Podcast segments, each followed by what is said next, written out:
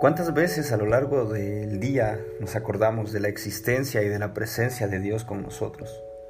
Para nosotros como personas, como seres humanos, es muy fácil olvidarnos de Dios cuando todas las cosas nos están saliendo bien, cuando todos nuestros planes están marchando de una manera perfecta como los habíamos imaginado, como los habíamos planeado. Es tan fácil pensar que somos nosotros los que estamos haciendo bien las cosas.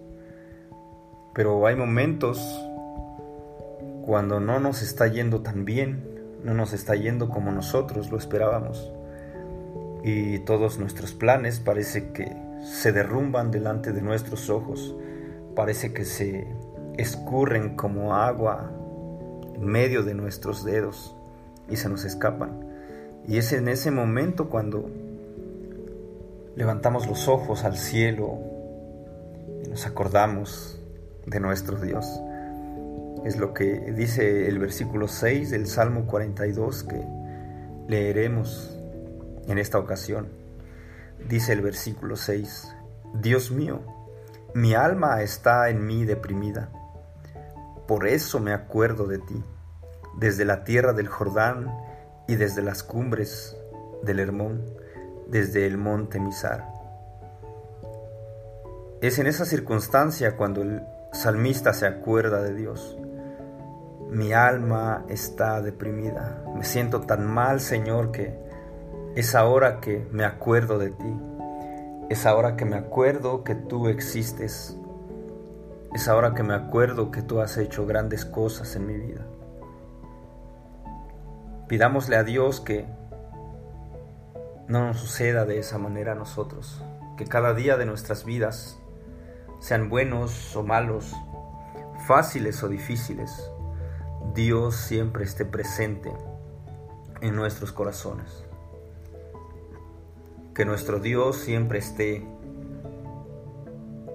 presente delante de nosotros, delante de nuestros ojos, que podamos verlo en los momentos de alegría en los momentos cuando todo marcha bien y que también podamos verlo cuando las cosas nos están saliendo mal, donde los problemas nos están abatiendo, donde las circunstancias de nuestra vida no son favorables para nosotros.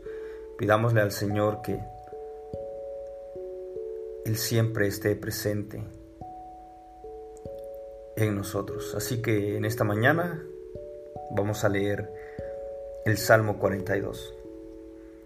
Como el siervo anhela las corrientes de agua, así suspira por ti, oh Dios, el alma mía.